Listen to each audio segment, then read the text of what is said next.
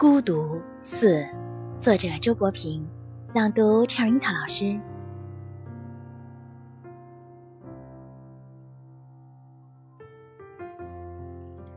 在任何两人的交往中，必有一个适合于彼此契合程度的理想距离，越过这个距离，就会引起相斥和反感。这一点既适用于爱情，也适用于友谊。也许两个人之间的外在距离稍稍大于他们的内在距离，能使他们之间情感上的吸引力达到最佳效果。形式应当稍稍落后于内容。